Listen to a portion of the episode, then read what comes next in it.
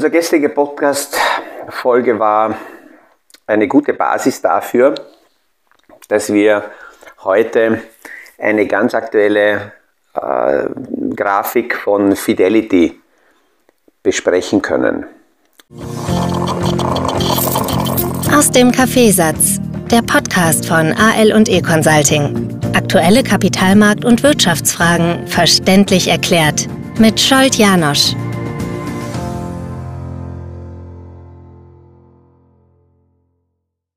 Wir haben gestern die Zinsen besprochen und wie die Zentralbanken und warum die Zinsen angreifen, warum sie diese steuern.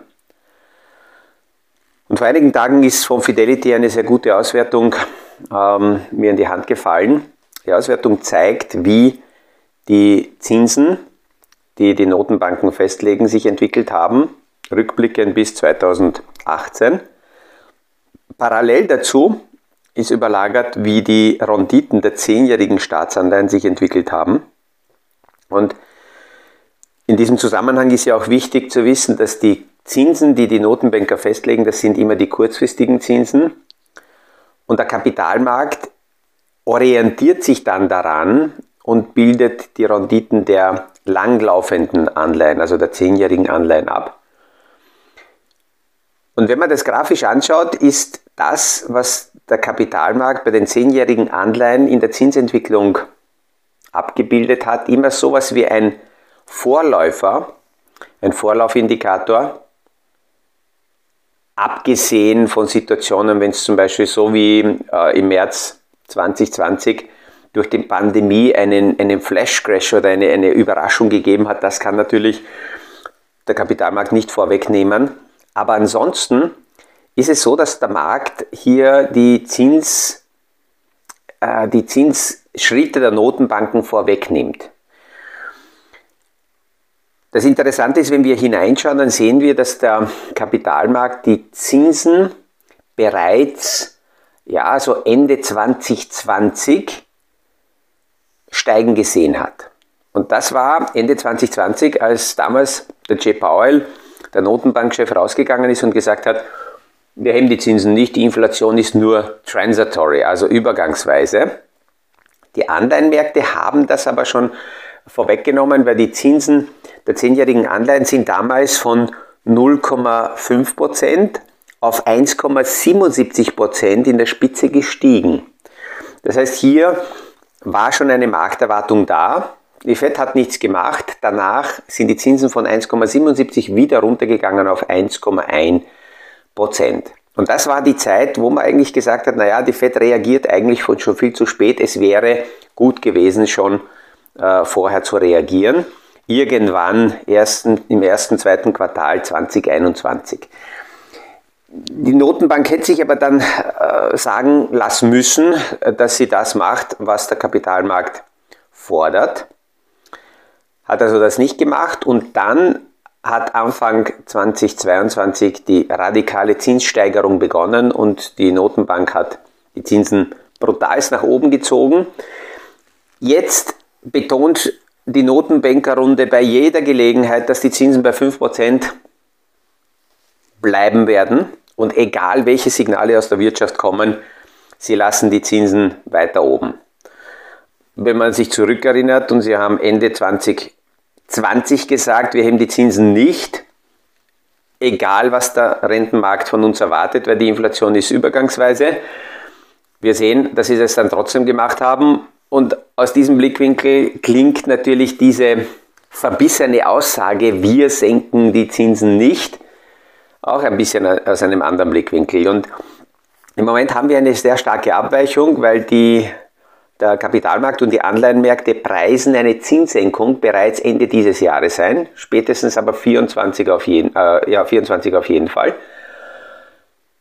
Und die Notenbanker betonen nein, und da ist ein Riesengap. Und jetzt ist die Frage, wer wird Recht haben. Und der Kapitalmarkt, dem ist es eigentlich wurscht, wer, wer Recht hat. Der versucht sich so zu positionieren, dass man daraus Vorteile raus, rausholen kann. Und das, was die Notenbanker derzeit machen, das ist, ich würde mal sagen, fast eine Top-Manager- Vorgangsweise, weil wenn ein Manager, ein Unternehmer seiner Firma aufgrund äh, externer Schocks kurzfristig Liquidität zur Verfügung gestellt hat, um hier die Situation zu, zu lösen, dann gehört diese Liquidität wieder weggenommen, wieder aus dem System rausgezogen. Die globale Wirtschaft und die einzelnen Länder sind aber leider keine Unternehmen und die Notenbanker und die Politiker sind schon gar keine gute Manager. Und da ist die Gefahr da, dass, äh, dass der Druck zu groß wird, wenn jetzt Unternehmen aufgrund von weniger Liquidität zum Beispiel Mitarbeiter abbauen, Menschen arbeitslos werden. Wenn Unternehmen, die an sich mit ihrem Geschäftsmodell gar nicht lebensfähig wären, aber aufgrund des billigen Geldes gelebt haben und die haben Arbeitsplätze geschaffen, wenn die jetzt verschwinden, dann gibt es auch da wieder Druck. Wenn bestimmte Dienstleistungen sich auf, auf dem Preisniveau, wie sie eingepreist waren, waren, sich nicht rechnen und die Preise gehoben werden müssen, dann gibt es wieder einen Aufschrei. Und es ist die Frage, wann die Notenbanker ja, dieser starren Haltung nachgeben und ob, es klingt hart, ob die dumme Masse und das dumme Geld gewinnt mit Hilfe der Politik, dass sie sagen, okay, es wird wieder Liquidität den Märkten gegeben. Ein Süchtiger, dem man die Drogen wegnimmt, der freut sich ja darüber nicht. Der tut ja alles dafür, damit er weiter seine Drogen kriegt. Und die billige Liquidität ist für die Märkte so etwas wie eine Droge gewesen, auch für die Wirtschaft. Und das ist eben die Frage, die sich derzeit stellt. Schaffen die Notenbanker dieses Mal konsequente Manager zu sein und das durchzuziehen, obwohl es Schreie geben wird und Schmerzen geben wird? Oder geben sie dem Ganzen nach? Und jetzt geht es mir gar nicht darum, sich hier zu positionieren, wer hat Recht und ist man auf der Opferseite oder auf Nutznießerseite. Nein, sondern rein nur aus Anlagesicht heißt es, dass wenn die Notenbanker dem Druck nachgeben und wieder Liquidität produzieren, naja, dann kommt es weiterhin zur Verwässerung der Vermögenswerte, weil diese Liquidität unweigerlich in den Märkten auftaucht und die Preise hebt. Und das ist dann weiterhin wichtig für die eigene äh, Portfoliozusammenstellung, weil Sachwerte dann weiterhin durch die billige Liquidität, durch das billige Geld in der Bewertung nach oben geschwemmt werden und das die einzige Möglichkeit ist, um werterhaltend Kapital anzulegen. Auch wenn jetzt im Moment eben diese Unsicherheit in den Märkten ist und dieser Kampf, wo es hingeht, nicht klar sichtbar ist. Sollte die billige Liquidität kommen, dann werden auch wieder Unternehmen im Wachstumsbereich nach oben geschwemmt. Sollte die Liquidität nicht so schnell kommen, dann werden die Value-Unternehmen, also die großen Blue Chips, sich besser halten können, weil die Qualität der Bilanzen dann länger zählt. Und warum der Kapitalmarkt jetzt eine Zinssenkung erwartet, lässt sich leicht ableiten, wenn man die ähm, Inflationsdaten sich anschaut und diese Inflationsentwicklung überlagert, wie die Zinserwartungen der Marktteilnehmer sind, dann leitet sich diese Erwartung, dass die Zinsen sinken werden, daraus ab, dass die Inflationszahlen im Moment fast im freien Fall nach unten gehen. Zumindest die amerikanischen, auch die europäischen Inflationszahlen gehen nach unten. Dass das alles jetzt noch nicht beim Konsumenten angekommen ist, ist schon logisch. Das ist auch zeitlich verzerrt und versetzt. Aber von in der Spitze 9% Verbraucherpreisinflation sind wir jetzt mittlerweile bei 6,5%, Tendenz weiter nach unten. Und daraus leitet der Anleihenmarkt diese Folgerung ab, dass die Zinsen äh, sinken werden. Es ist mir noch ein ein interessantes Buch und Zitate daraus in die Hand gefallen, was zum, zum richtigen Zusammenstellen von Portfolios sehr gut dazu passt. Und aus diesem Buch habe ich einige Ideen und Gedanken. Das sind keine fixen ähm, Leitlinien, aber eben ein paar Gedanken rausgenommen, weil die zeigen, wie große Vermögensverwalter, die langfristig über Jahrzehnte mit großem Vermögen arbeiten müssen, wie diese Vermögensverwalter vorgehen und aus einigen äh, Handlungen können Privatanleger auch für sich etwas ableiten, beziehungsweise einige Aktionen zeigen auch, wie große professionelle Vermögensverwalter völlig anders agieren als äh, private Kleinanleger.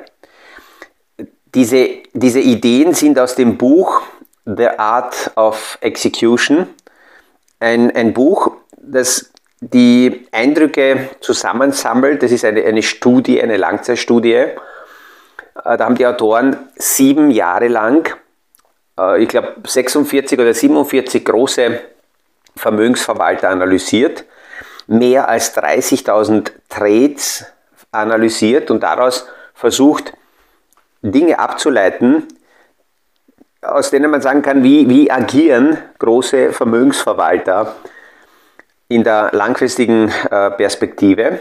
Und es zeigt sich in dieser Studie eines, die Timing-Frage taucht bei den großen Vermögensverwaltern so gut wie gar nicht auf. Also dieses richtig timen, wann steige ich ein, wann steige ich aus, ist ähm, kein Thema. Und das stört sehr viele Kleinanleger, auch sehr viele Daytrader, weil die sagen, natürlich ist das wichtig und mit Daytrading kann ich viel erreichen. Meinetwegen, wenn jemand Daytradet, soll er das machen, ähm, ist eine ganz andere Kategorie. Ich selber betreue einige Kunden, die Daytrader sind, die am Tag acht bis zehn Stunden als Daytrader sitzen, wenn sie Wo ins Wochenende gehen oder wenn sie auf Urlaub fahren oder wenn sie länger weg sind. Teilweise auch nur, wenn sie einen halben Tag nicht im Büro sind, stellen sie alles glatt. Dann haben sie gar nichts investiert. Dort verdienen sie so wie ein Tischler, ein Zahnarzt, ein, ein, ein, ein, ein Steuerberater, wer auch immer. Dort verdienen sie ihr Geld und das, was wir gemeinsam machen, ist die langfristige Veranlagungsstrategie, Financial Planning Strategie. Ähm, und die zwei Themen haben miteinander nichts zu tun. Und das zu trennen, ist ganz wichtig. Es können sehr wenige Privatanleger, sie vermischen das dann sehr, sehr schnell. Und äh, deswegen nehme ich das als Beispiel, weil äh, dieser Kunde von mir, der immer wieder sagt, äh, dass, dass wie ich an die Themen rangehe und wie, er, wie es für ihn wichtig ist, dass sein Gesamtvermögen hier äh, betreut wird, ist eine ganz andere äh, Sichtweise als das, was er, wenn er im Büro ist, acht bis zehn Stunden am Tag macht. Eine zweite Erkenntnis aus diesem Buch ist, dass die großen Vermögensverwalter auch in den Krisen in den Märkten drinnen bleiben. Dass sie dieser, dieser Idee sich nicht hingeben, vor Krisen gehen und nachher, wenn alles gut ist, wieder zurückzukommen. Es gibt immer wieder Anleger, die mir sagen, Herr Arnosch, Sie beobachten das eh und sagen Sie mir dann Bescheid, wenn es Zeit ist zum Gehen. Ich sage, okay, und was soll man da machen, wenn wir gehen? Naja, wenn es mal schwieriger wird, dann sind wir nicht dabei und wenn es dann wieder gut ist, dann kommen wir wieder. Ist eine recht liebe und nette und äh, teilweise naive Erwartung, aber die großen Vermögensverwalter machen das nicht. Warum so eine äh, Haltung, Krisen vermeiden zu wollen, teuer sein kann, das sehen wir auch jetzt. Wenn wir die aktuelle Entwicklung an uns an den Märkten anschauen, dann sehen wir, dass ähm, jetzt von den letzten Tiefs die Kurse, teilweise die Indizes, teilweise größenordnungstechnisch etwa äh, 15 bis 20 Prozent schon wieder gestiegen sind, während weltweit sehr viele äh, Meldungen, die derzeit daherkommen, nur von Rezession sprechen und sehr viele große Vermögensverwalter aus den Investments rausgehen. Das heißt, die Erfolgreichen, die bleiben in allen Phasen in den Märkten drinnen und arbeiten damit. Eine nächste interessante Ableitung aus dieser Studie ist, dass die großen Vermögensverwalter akzeptieren, dass sie vermutlich ein bisschen über 50% Wahrscheinlichkeit liegen werden, äh, wenn sie Investmententscheidungen treffen. Das heißt, bei 50% liegen sie richtig aber sie akzeptieren, dass sie in der Nähe von 50 Prozent falsch liegen werden. Aber sie, sie arbeiten damit.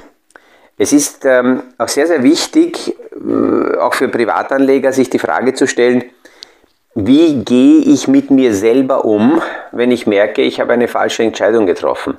Wenn ein Investment nicht abhebt, nur weil ich jetzt erschienen bin und mir das gekauft habe, sondern entweder sich das Ganze seitwärts bewegt oder sogar zurückgeht. Wie, wie gehe ich mit mir als Entscheidungsverlierer um? Stelle ich mich dem Ich höre das sehr, sehr oft von Anlegern, aber auch vom, von Beratern, die den Anlegern sagen, na, na, realisiere keine Verluste, das ist äh, nicht sehr sinnvoll.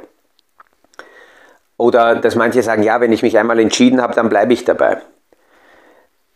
Nüchterne Anleger akzeptieren einfach, dass wir heute von einer Entscheidungsgrundlage ausgehen. Das, was wir derzeit wissen, das können wir als Basis nehmen.